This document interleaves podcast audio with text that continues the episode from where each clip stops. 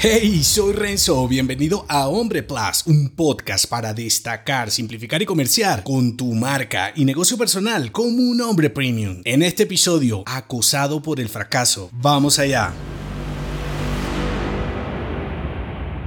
Si te sientes un hombre quebrado y sin futuro, piensa que la salida no siempre es por donde crees. Los fracasos forman parte de nuestra esencia de hombre emprendedor. En pocas palabras, no hay creación sin fallos. Sin embargo, fracasar es como te tomas esos pasos en falso. Y sé que me dirás, Renzo, es que ya tengo más de 40 años, la he intentado varias veces. ¿Sabes cuántos hombres se han realizado con un proyecto iniciado después de los 40? Muchos más de los que siquiera imaginas cuestión más allá de equivocarte es comprender y aprender de ese fallo. Y para eso no hay edad limitada, siempre caerás y tendrás que levantarte con más o menos rasponazo. La diferencia entre un hombre exitoso y uno fracasado no es su inteligencia o habilidad fuera de lo normal, sino los huevos para jugársela cuantas veces sea preciso por sus ideas, asumir riesgos inteligentes y accionar. Los clichés son fastidiosos porque te recuerdan realidades y nada más real que un descalabro te ayuda a ser un hombre mejor. Ahora piensa que el éxito es algo privado e individual, es diferente para cada hombre. Me gusta esta frase, el éxito es cuando te arrepientes menos. El éxito está más relacionado con tu progreso que con dinero y expectativas de otros. Cuando tienes clara tu definición de éxito, entonces entiendes mejor tus propios fracasos e incluso los interiorizas de otro modo. Por eso, deja los complejos si algo te acosa, es tu mentalidad mediocre. El quit no es que fracasaste, el desafío son los intentos flojos. El mundo es enorme y tú eres un pequeño hombrecito en medio. ¿A quién le importa si fallaste? Más bien piensa cuánto cuesta un trabajo mediocre, cuánto cuesta hacerlo memorable y cuál de los dos precios estás dispuesto a pagar. El verdadero fracaso será repetirlo igual. Si te gustó este episodio, entera de más en nombre.plus. Hasta pronto.